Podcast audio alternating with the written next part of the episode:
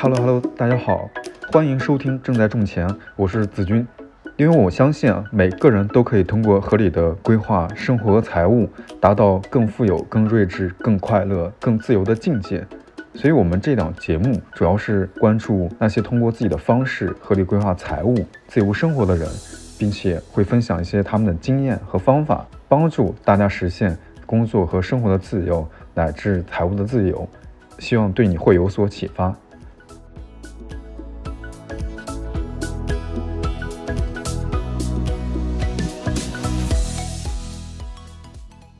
这次很荣幸的在第二期就邀请到八匹马老师。八老师他的标签是很多的，比如说自媒体人、小说作家，包括播客创作者，一系列的都是我们的前辈，可以说是名副其实的斜杠中年。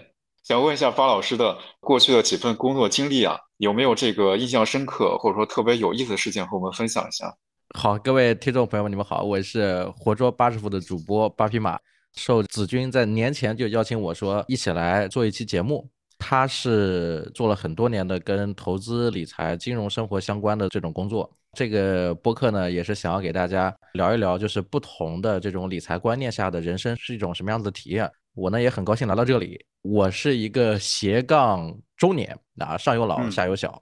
子君说他是三百多天没有上班了，是只工作不上班。我呢是七年，就是有七年时间浪浪荡荡的这种提前退休，也是只工作不上班，所以就在这里就跟大家来分享点我个人的一些啊生活经验。你要说印象比较深的几份工作，我是做过这么几件事儿。第一件事儿呢，就是我呢以前是在广电系统里面出来的，我是一个正儿八经的电视人，做过综艺节目，像达人秀呀、好声音呀，包括像最大的一些电影节、金鸡百花电影节呀。我都是这种幕后的一些从业人员，打打杂。从电视台出来之后呢，就想着说自己做一点事情。后来就 潜伏在某某知名火锅店里面去当学徒，想着是说我潜伏一下，是吧？免费学一下他们的专业技能，回来就自己投点钱开个火锅店。结果一不小心就是干大了，被领导慧眼识珠，然后逼不得已被他提成。就是从这个打杂的门童啊、切配工啊，直接一个月火箭一般的就把我提成储备店长，又提成这种金牌商务店长，然后又提成巡店督导、巡店总监、区域经理，就是一路往上高升。本来只是想去偷学的，结果被人家拿来直接变成打工仔了。从这个工作之后，就有了非常多的很接地气的一些开店。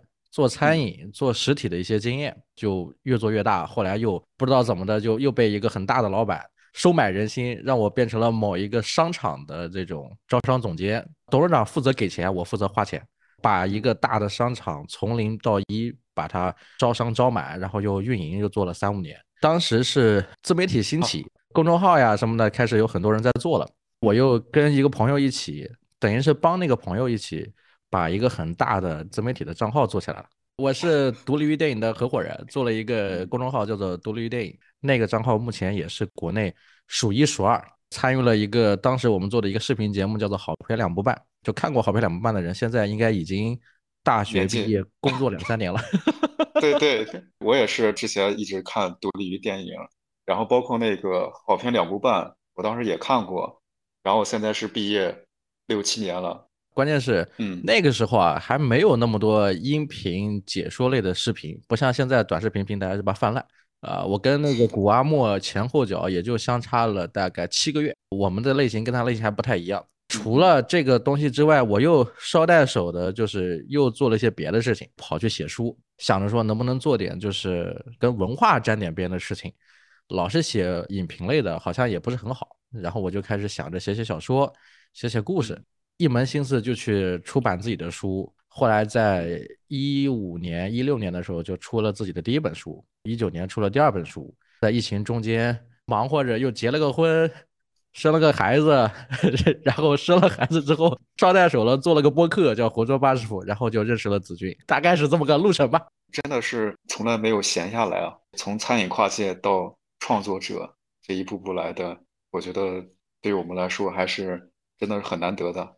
我觉得倒不是从啊餐饮跨界啊，是从综艺、影视、文娱相关对跑去做了实体之后，又从实体又做到回头，又做到现在这个自媒体、新媒体相关。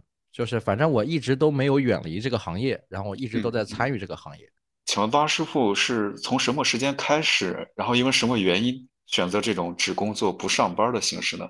大概是从一五年吧，一五嗯年、一六年说起了，因为我一五年结的婚，一五年结婚，一六年就考虑了说，每个嗯人他结婚之后，他的生活会发生很大的改变，这嗯个是一个成家立业，这个是人生中的一个高光节点。在这个嗯节点的时候，你可能会考虑的东西会比较多。我在一五年干了两件事，一件事是结婚，一件事就是出版了人生的第一本小说。因为想要成为一个泛文娱的人，就一门心思就往这个出版呐、出书上面去考虑。再加上你结婚了是吧？你也不能嗯天天去北上广了呀，因为我老婆在南京啊，索性就一边结婚，然后一边在家里写作，也不去公司上班了。跟我的朋友也商量说，我能不能就在家开始，就是捎带手的做一点自媒体相关的工作，我也不用坐班，一步一步一步的就变成了一个自由职业者了。看来真的是英年早婚改变人生命运。什么叫英年早婚？这听着怎么不太对呢？咱们这个不上班之后是靠什么支持自己的和家庭的一个收入来源呢？因为我之前做了好多事情啊，一个呢是我之前的这个自媒体的公司，这个哥们儿呢，他真的是帮了我很大的忙。嗯，当然，我做的很多工作也是别人是替代不了的，就是从他刚开始做这个项目到后面一步一步的越来越大，到他的广告费已经上几十万，像这样子，就是他已经能够足够支撑得了在上海的一个中小企业的一个体量了。在这个体量下，我做的很多工作是没有人代替的，最主要的可能还是一个相互信任的关系。所以说，当我不在这个公司里坐班的时候，他仍然是很信任我做的一些事情。那么当我离开之后，仍然保持就是能够把他交代的东西完成，并且做得更好。那这样子，其实我去或者不去就不重要了。那么仍然就是拿了一份工资，或者说是我朋友帮了我一把，就是在家里面陪老婆孩子了，这是一件事情。第二件事情呢，就是说我之前不是说我从开餐饮店到这个开商场，那个时候在我本地啊，就是在我嗯老婆家这边啊，南京这边啊，我积累了非常多的个人品牌效应。这个人品牌效应到什么地步呢？就是本地的老板啊基本上都认识我，然后每个老板都想请我帮他搞点咨询顾问的活儿。就是我其实一开始是不做这个事儿的，但是因为找我的人太多了啊，那我就陪着他们去看看项目，给写一些指导意见，帮他们做做选址。没事的时候跟他们说怎么来做一些，比如说线上相关的，像美团外卖啊，啊，嗯像这个大众点评呀、就这些他们其实都不会玩儿。就是嗯三线、四线地域下面，很多可能四五十岁的老板，他们有钱、有闲、有时间嗯，但是不懂互联网。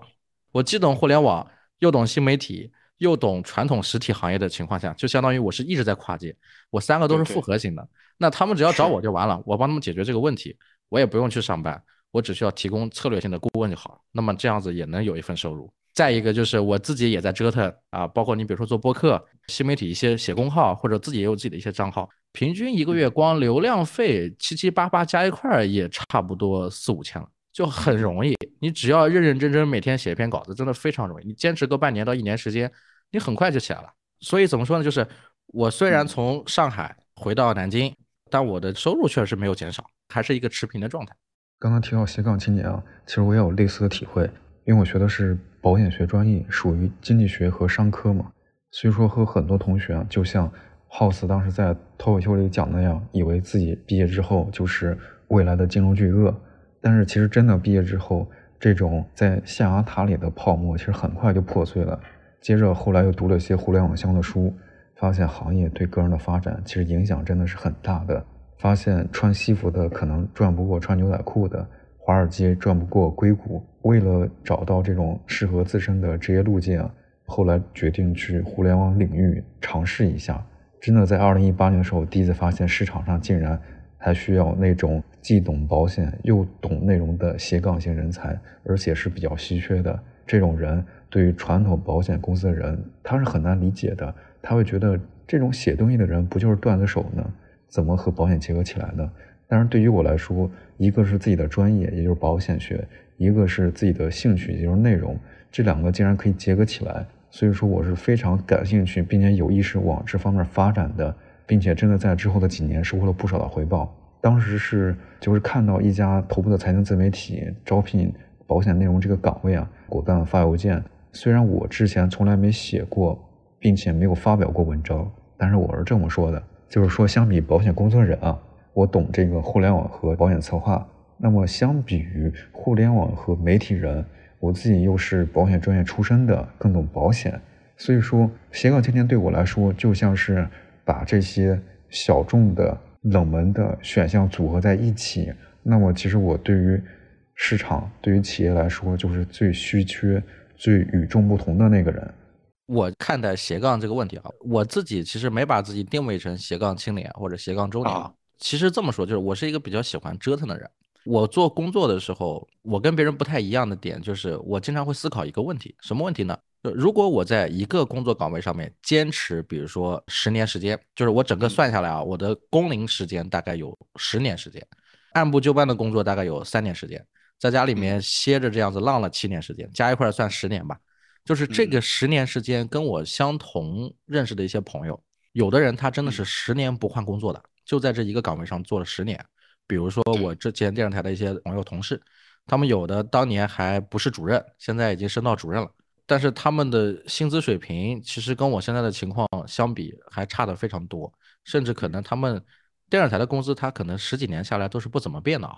然后呢，还有一些朋友呢，比如说在别的一些传统的大型的一些民营企业，他们待到十年之后，基本上也上到比如说总监级别或者总经理级别了，他们的这个人生规划跟我的人生规划是不太一样的。会发现，我跟他们在聊天的时候，他们只在自己的这个专业领域里面做的比较深，同时呢，可能本地的关系抓的比较深。但是我的情况是在于，我总是关注的是自己的兴趣点，就是我在一个工作上面，我会争取尽量在最短的时间内把这个工作做到天花板。当然了，我不是说随意的跳槽，就是我在这三年时间里面做了非常多的工作，但是我至少是三个月到一年时间内要把这个工作做到，我觉得已经是极致了，就是不能再改变了。到头了，我后面再找很多工作的时候，我永远是一种体验的东西。我有过一些后悔的感觉，就是说我如果在一个地方扎根这么长时间，我是不是有可能就是做大做强，关系很深，人脉很广，后面就可以自己直接独立成立一个公司或怎么样？但是现在反过来再看，我觉得其实幸好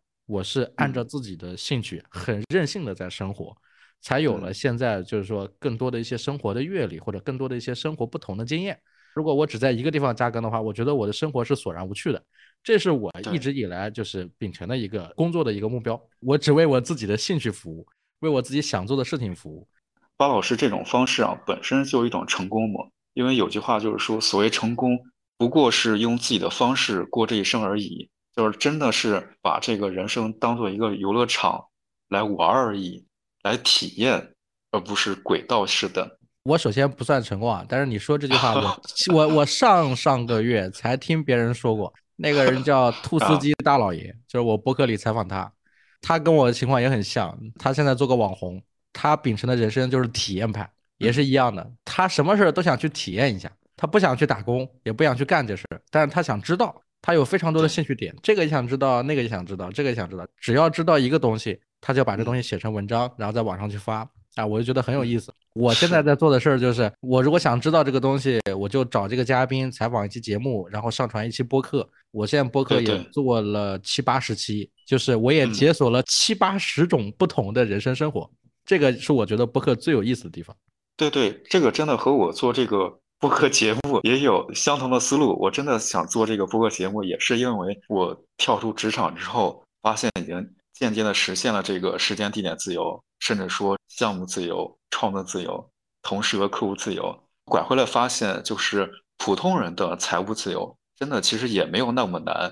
所以说，最后对这个事情就特别感兴趣，进而想了解一下大家不同领域的人，他是怎么在看待这个财务自由这个事情的，以及通过什么路径来实现这个。这个是我特别感兴趣的，和鲍老师这些思路啊，其实也是有类似的地方的。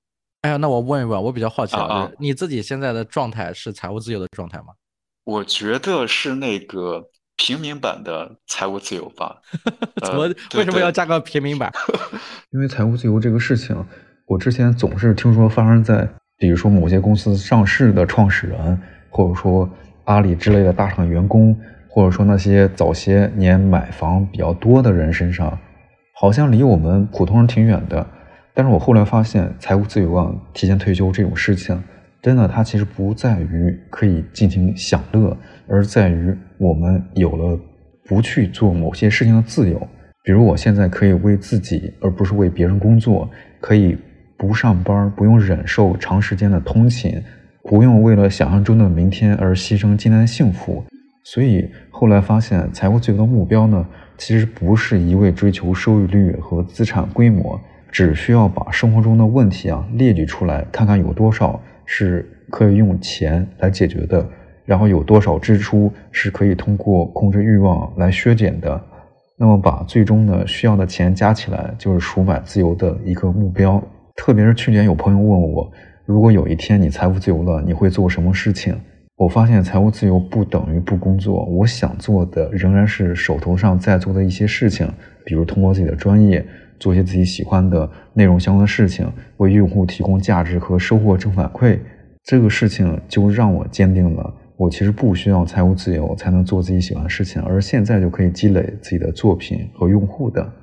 其实我听你讲这么多啊，当然我很赞同那一点，就是你有自己喜欢做的事情，那就不要考虑那么多条条框框，你应该当下就立马去做这件事儿，一边做这件事情，一边迭代，一边修正，慢慢你就能够。越做越稳，越做越好，而且越做越开心嘛。咱们上次也聊过嘛，就是财务自由是你的欲望跟你的能力之间的关系嘛。你的欲望越低，对吧？你的能力越高，相当于你你这个时候就已经是当下的一种财务自由的状态了，对吧？讲相当于，比如说我自己既不喜欢奢侈品，也不喜欢买房，也不喜欢买车。其实我生活里的爱好可能就是喝喝茶。那我只要能够满足我想喝什么茶，我就买什么茶喝；想要什么茶具，就买点什么茶具。自己快活就好了。那如果能满足这点要求，没有别的东西，那其实我我可能只需要这个一个基本工资，我就能达到我自己希望的那种生活的状态，对吧？这就是我们最近很流行嘛。你可以看到我身边好多朋友，他就是把家里的房子卖了，跑到这个郊区去，或者乡村去，或者自己的老家祖宅那里，就找一块地盖一座房子，重新装修一下，搞一个茶社，在这个茶社里面养猫养狗，做做网红，就这样子去生活，他觉得很快乐。你问他说你的经济来源啊，收入怎么样？不重要。但是呢，说到这里，我其实觉得还有一个很大的前提，咱们这些听众能够听子君聊这节目，肯定是奔着就是说跟理财相关或者如何财务自由来的嘛。但实际上，我想说的是，咱们包括我自己能够做到现在这种生活，我觉得最重要的一点还是很多人啊，就是一开始其实是不知道自己喜欢什么的。就是像子君说了那么多，其实他之前工作领域里面已经是做的非常好，就是也是一样，就到他自己工作职能里的这个天花板。然后才开始发现自己真正喜欢东西是什么。突然之间茅塞顿开，发现就是我现在就能做我自己喜欢的事情，为什么还要给别人打工呢？对吧？你已经有能力了。那在这个爬坡的过程中，他其实是一个被命运以及自己双向选择最终筛选到的，就是他想做的事情是这个。这个是我对斜杠青年也好，对财务自由也好，对这些东西的一一种理解。我是从一开始我就很明确的知道，就是这件事儿我不感兴趣了，那我要做下一件我感兴趣的事儿。那这件事我又不感兴趣，我要再做下一件我感兴趣的事。我可能不是那种特别主观的知道我一定要做什么的人，但是我相信大部分人都跟我一样是知道我不喜欢做什么。对，什么工作我可能都接受，但是一定有那个你不喜欢做的事情。当你从不知道自己想做什么的时候，到你这个知道不喜欢了，那个知道哎不适合，那个感觉确实一眼到头，这么多的不愿意、不乐意。不想做的过程里，你最终会发现你的选择会越来越窄，直到有一天你会发现你只能做什么，或者是你想做什么的时候，那一刻就是你真正开启生活观或者觉悟了、觉醒，或者财务观，或者是财富观，或者是怎么样，就是直到那一刻的时候，你才知道你下一个十年你想干嘛。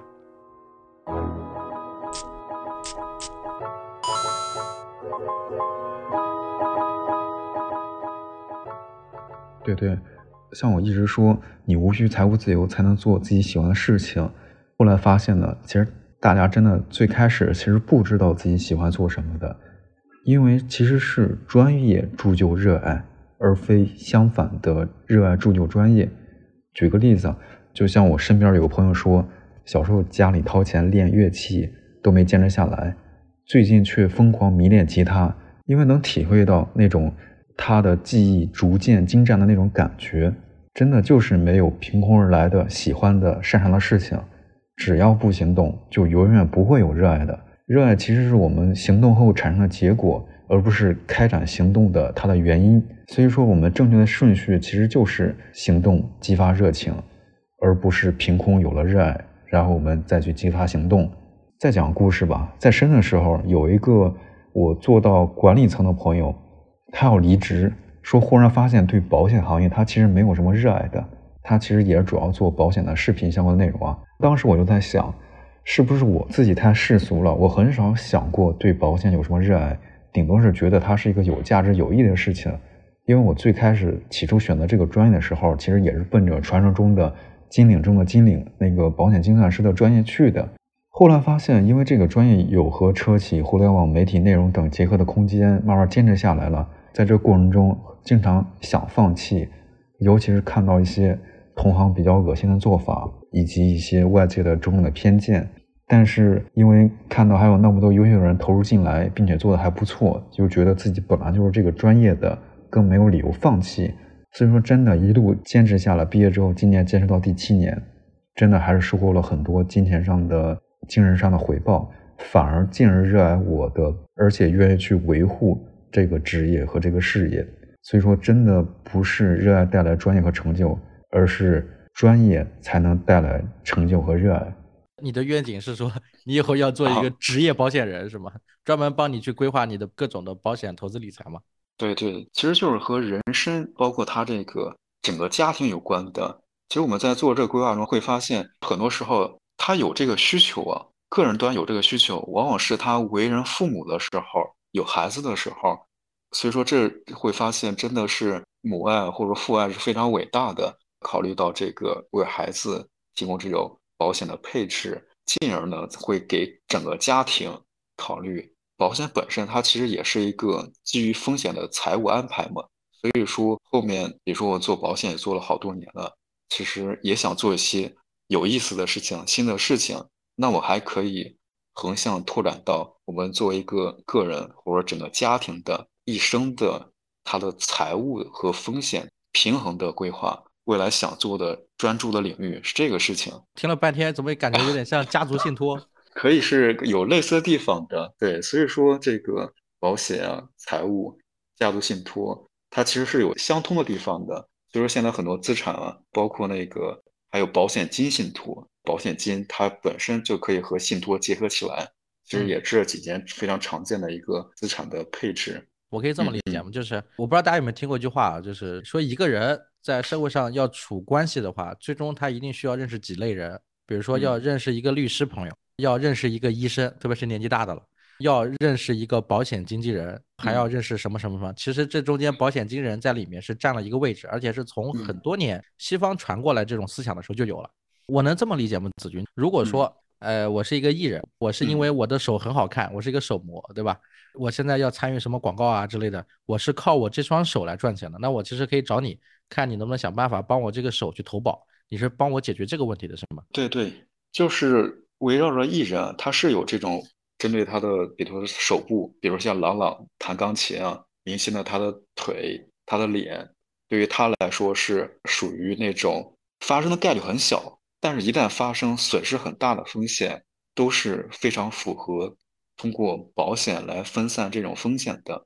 那我是找保险公司呢，还是找像你这样子的个人，类似比如说私人保险顾问？我可以这么理解吧？对对，私人的保险顾问或者说保险经纪人的，它的一个作用其实就在于可以代表用户，站在用户的立场上，和 N 家保险公司进行协商，从中选择一个最适合自己的一个方案。保险公司很多，对吧？内地有近百家人身险公司，每一家又有 N 款产品，要个人去和他们一对一的一个个打交道的话，是非常费时费力的。我现在听你讲的这个，我突然间鸡皮疙瘩起来了。我觉得你这个行业在国内刚刚兴起，因为现在大家都很关注医疗保险、商业险相关，特别是如果自己创业的，你员工险是吧？公司险、火灾呀，乱七八糟这些事特别多。甚至还可能，比如说自己找一个方式，就像比如说疫情当时管控，对吧？如果管控出现的问题，有没有投险的？我觉得就是你相当于就是从一个以前我们被动接受的险种，到一个主动去跟保险公司去谈判定制的一个状态，你是在做这个服务。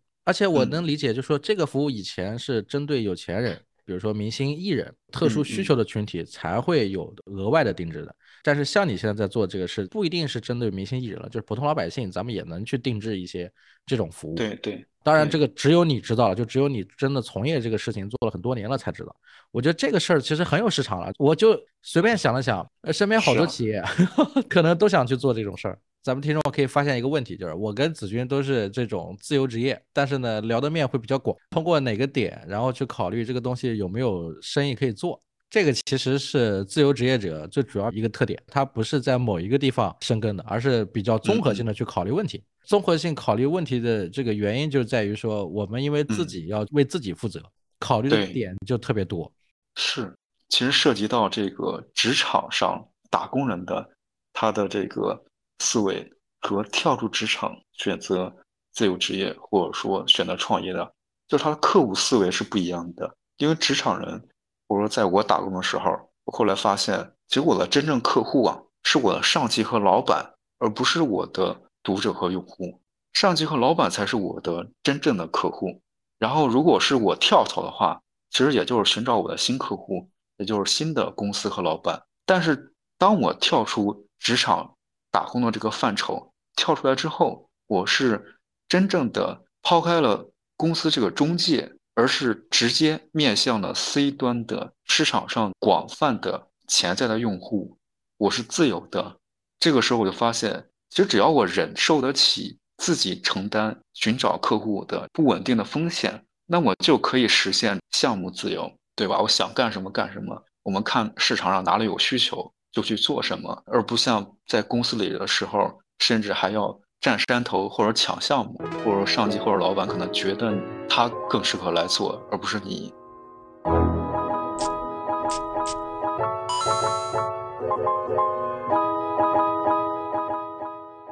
就是说，现在其实还有很多年轻人也是经常把提前退休、财务自由这些词挂在嘴边嘛，所以我也想问问巴老师，有没有这种类似的提前退休的计划？又是如何看待财务自由这种事情的？那像好多年轻人说想要提前退休，但其实我听到更多的不是提前退休啊，我听到更多的是躺平派，不要再卷。之前好多人他们可能想的是说我提前卷起来赚很多的钱，去实现自己的目标。就像你说的，就是要财务自由，肯定之前要受苦，然后要等到那个时候之后我才能怎么怎么办。但是现在经过一次改变之后，我看到更多的是关于躺平相关的一些言论，就是说我不想奋斗了，我也不想卷了，我能不能躺平？个人感觉啊，就是躺平其实也跟我们 今天聊的这个财务自由是有关系的。就是当他不卷的时候，想要躺平的时候，就说明他已经知道，就是或者说他妥协了。就这不是一种改变，这是一种蜕变。他突然明白过来，就是生活本身更重要，而那些可能我们传统感受的那些什么奢侈的生活。是吧？自由的这种旅游啊，比如说环游世界的这些生活，比如说为了退休之前积累一大笔钱啊，然后买一个什么房子，这些想法可能现在都没有了。现在想法就是，我如果想要找一个好的地方，然后在那边去玩，就像我刚说的，有些朋友把房子卖了，到大理去，这样租一个房子，租个民宿，就在那里住了。民宿可以贴补一点点，但是更多的是享受那个生活状态。因为当你把欲望放下来之后，你就发现。啊，其实你不需要干那么多的事情，你真的可以提前躺平，提前财务自由了。就是只要你的生活是能够维持在那个状态里的话，你其实能够很快的到你自己想到的那个位置。我其实有一种想法，就咱们一直聊这么多，我刚刚我的这种想法是什么呢？就是所谓的财务自由的这种状态啊，它其实是一种动态化的东西。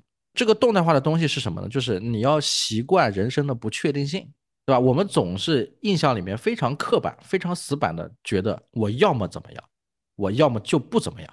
但是其实，在你这两种选择之中，还是有中间的。在这个中间环节，在黑白之间是有灰色地带的。在这个地带里面，你是在维持这种生活状态，在根据不同的政策、不同的环境、不同的自己的一些问题或者运气去调整你的生活状态。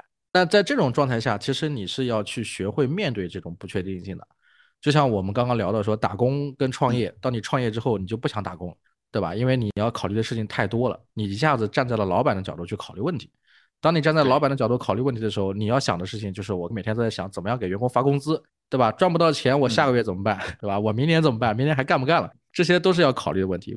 当你站到这种状态下的时候，你永远是老板思维嘛，你肯定不可能再干那些细小的、琐碎的、无聊的工作了。当然，你也更看不上就是这几千块钱了，对吧？因为你做老板，你接一个业务可能就几万、几十万、几百万。当然，我一年可能不一定接到一个项目，但我只要接到一个项目，我可能自己能吃三年。这个是创业最主要的状态嘛？那在这种状态下，人生的不确定性里面又分几种。一个人说，人生有三大感觉嘛：存在感、归属感、安全感。存在感就是别人需要你，对吧？你是谁？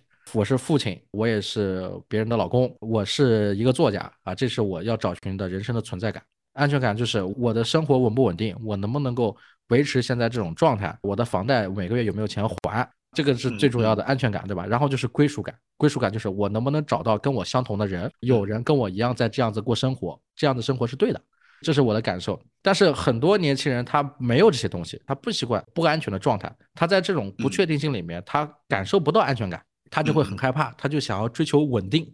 一旦想要追求稳定之后，他不对自己负责，他就想找个人给他付钱。我找一个工作，我挂个职啊，我做个什么事情，然后打个工，兼个职，然后你付点钱给我，对吧？好多人要想要追求这个东西。当他去追求这些东西的时候，他就把自己的人生限定在一个非常狭窄的选择面上。所以我说，人生的不确定性是什么样子？就是呃，我说的那个朋友一样，就是他在云南那边开了一个民宿，不一定是赚钱的。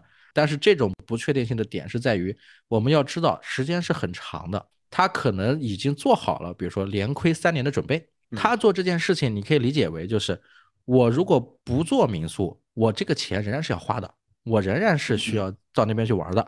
那我做一个民宿，其实就相当于我自己长期的租了一个房子，还能认识不同的朋友，还有一些补贴。你换位去思考一下之后，你就没有那么紧张了，对吧？有没有客人不重要了。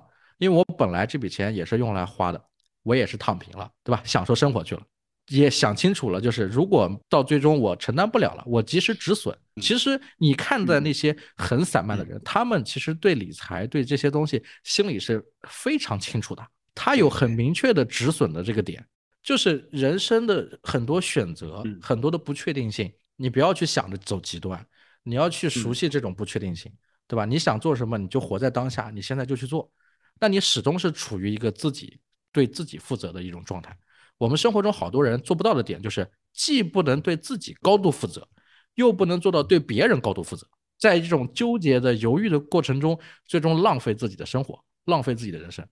像巴老师刚才提到很多次，那个不确定性和那个可能性其实相关的嘛，就是因为不确定性其实有很多可能性，但是。可能因为我们很多人啊，从小就是人生目标很简单嘛，就是开始的时候上一个考一个很好的学校，然后毕业之后的人生目标也很简单，就是找一份好工作嘛，结个婚，就是非常确定性的路径。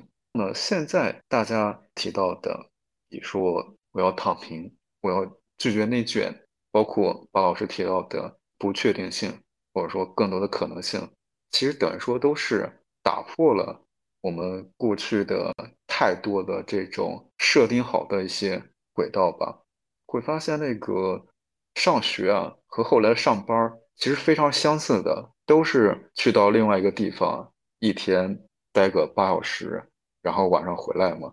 其实很多人确实根本就没有真正的想过自己想要的或者自己需要的是什么，也没有想过如何自我管理，所以说会造成。刚才巴老师提到的，他没有办法对自己负责，也没有办法很好的对别人负责。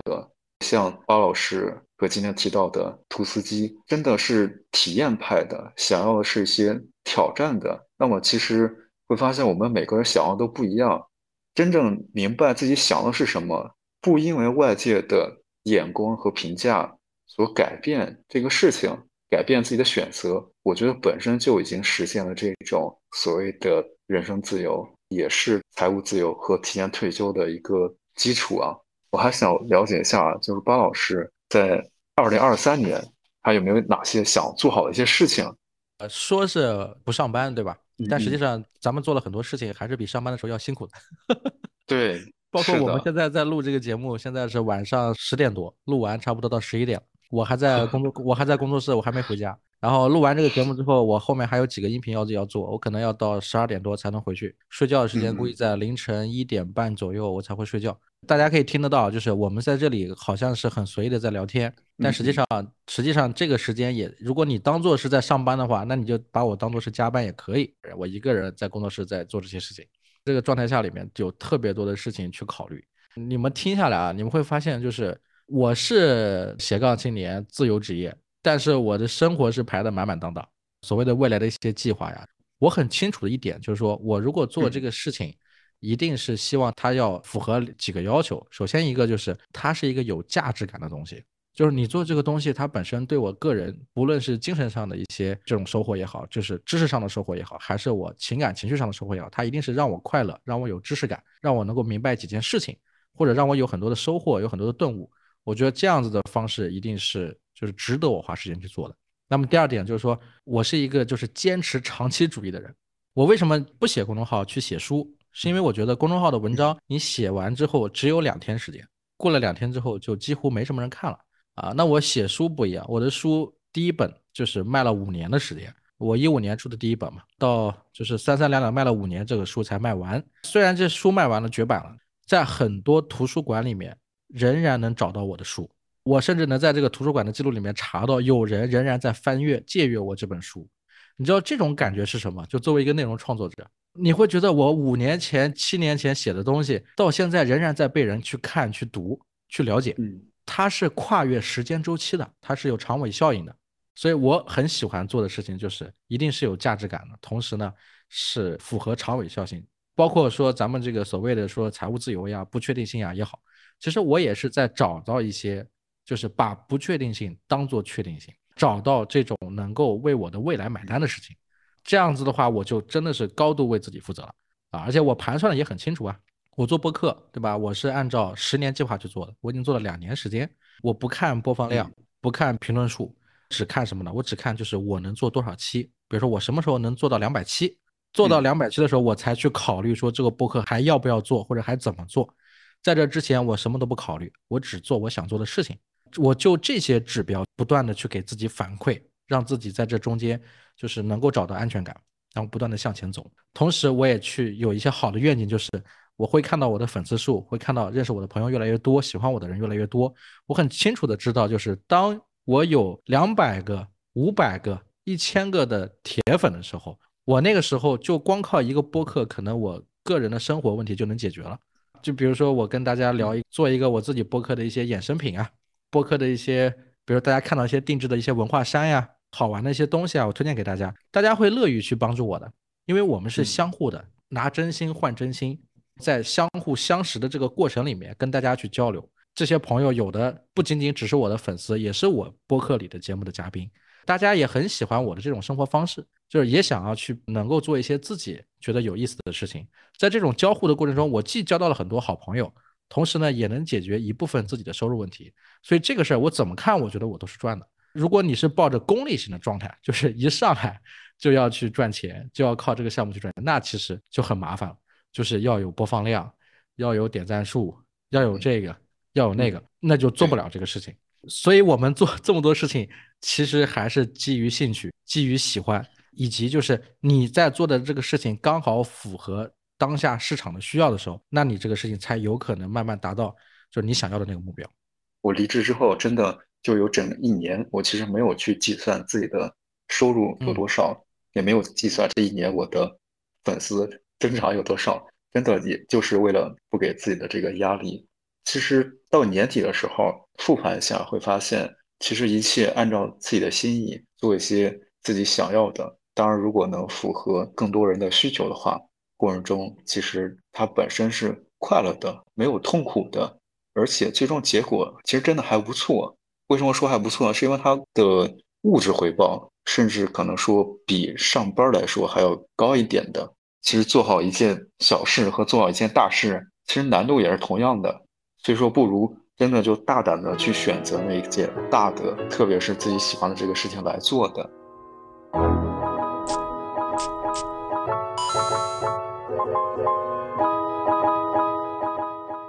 巴老师对这些提前退休或者财务自由感兴趣的年轻人，还有什么其他一些建议吗？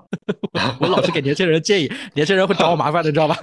给到一些不成熟的小建议，嗯，这个小建议在我之前的节目里面也做过，当时是跟百邦尼一起聊天的时候讲到一个觉醒的问题，就是呃一个年轻人如何快速在职场里面晋升，很多人都很关心，但其实也同样适用于这个话题，就是如果你想快速实现财务自由，对吧？你肯定得快速让自己有能力嘛。那你有能力去做选择之前该怎么办？那我还是想说那些话，可能会有一些人觉得听得很不舒服，就是但是没关系，我还是要讲，就还是我之前感受到的那句话，就是叫言听计从，边做边想。举一个例子，大家去感受啊，不是说你啥也不想，就老板说什么你就做什么。后面那个边做边想，可能大家都知道。比如说咱们现在在做这个互联网行业啊，就是做自媒体、新媒体，大家其实知不知道，现在大学里面已经有了一个专业了。就叫做新媒体专业，但是有一个问题很好玩，就是很多人他会觉得说，我要去从事新媒体行业，我是不是需要去考个新媒体的证？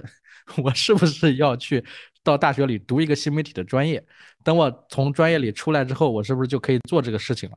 这其实很好玩。这是在我之前直播的时候，一个家长问我，当时我直播，那个家长就跟我说，他说：“这个巴老师，你觉得这个现在学校里这个新媒体专业能不能去报考？”呃，我家小孩现在就是想报一个学校是新媒体相关的，然后我当时就问他，我说新媒体这个行业里面，我说直播卖货算不算新媒体行业？啊，他说也算。那我说你看艺人也好，名家也好，还是很多的这个民企大佬也好，他们现在都在做直播，都在卖货，这些人都在做，那你觉得新媒体这个行业到底靠不靠谱？那肯定是靠谱的，对吧？但是新媒体行业是瞬息万变的。是不是？因为生活是不确定的嘛。生活不确定的情况下，就比如我们讲到俞敏洪俞老师，新东方这个企业的三起三落，大家是看得到的。风向是时刻在变的。为什么要边做边想呢？就是当你想做这个事情的时候，你想着说我去学校里面学个四年再出来，对不起，你学的那些东西，等你出来的时候，可能这个行业都不见了，对吧？所以你不要去想，不要老想着说我什么时候财务自由了，我什么时候才做这个事情。或者说不要老想着说老板说这件事是不是在忽悠我，我为什么要去做啊？对吧？你这些都别干，你要做的就是执行，先去做，对吧？先动手，先执行，先落地。你执行了，落地了，动手了，你再去思考，哎，这件事为什么不行？哎，这件事为什么能做得起来？哎，这件事我怎么才能做得更好？这就叫边做边想。那言听计从也很简单，言听计从就是说，你首先肯定是要跟对人，跟对大哥，找一个大哥带你啊。我们都知道，你就是考这个博士呀，是吧？考研究生呀，也是跟教授嘛，跟老师嘛。对吧？嗯，你找一个大哥，跟着这个大哥，只要你觉得这大哥人品不错，哎，他不是害你的，他跟你说什么，怎么去做这个事儿，你就按照他说的来去做就好了。不是说你被 PUI，你被剥削啊，你怎么怎么样？不是的，而是他跟你讲的这些东西，一定是经过他的经验跟考虑之后，是最优解的一种方式。你照着他的方式一步一步走。刚进一个公司的时候，不要想着去提出啊，这个公司里有什么问题，有什么问题。对吧？而是先在公司里面好好的扎根，就是做好自己该做的事情，再去观察，边做边想啊，你在哪个地方站位？公司找你来是干嘛的？你怎么样能够把这个事情解决？公司之前为什么不解决？在这个过程里面，你慢慢的就学会了，就体会到了这个过程。当这个大哥他发现，哎，你很听话的时候，很可能在某一天他接到了一个项目，而这个项目他自己做，他觉得很费事。但是他觉得他跟你交流，跟你说什么你都能做好，那他就会把这个对他来说不痛不痒的项目，但是对你来说至关重要的人生履历的项目呢，就交到你手上了。把这个项目完成的时候，就是你出师的时候，就很像是师傅带徒弟，徒弟免费打三年工，是吧？还要帮烧火，还要帮烧柴，但是师傅最终一定会给你一个东西让你出师的。等你出师的时候，你那个时候就可以真正的从一个徒弟变成一个师傅，然后转变了，财务自由了，可以再接更多的活了。这些都是很老的道理。有些人提过这些东西，也被人骂过啊。马未都在圆桌派里也提过啊，师傅这个概念也被人骂过。但实际上，如果你抛开那些歧视的言论，抛开那些杂念，你仔细去思考这个事儿，是不是言听计从，边做边想，是你最快的在职场里晋升的方式，最快的能够实现自己从一个被管理者到管理者的一个状态？我觉得这句话对我是受益匪浅的。包括我现在也会遇到很多我不太清楚对方是什么样子的状况的人，但是他说的很多东西我发现都是对的的时候，我就会抛去很多的个人杂念，他说什么我就听什么，他说怎么做我就怎么做。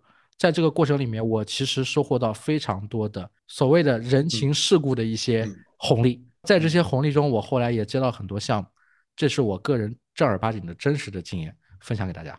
我理解一下，是不是因为，比如说我们在学校里面学的很多知识啊，比如说物理公式，科学道理什么的，它是那种确定性的，我们读书就可以获取的。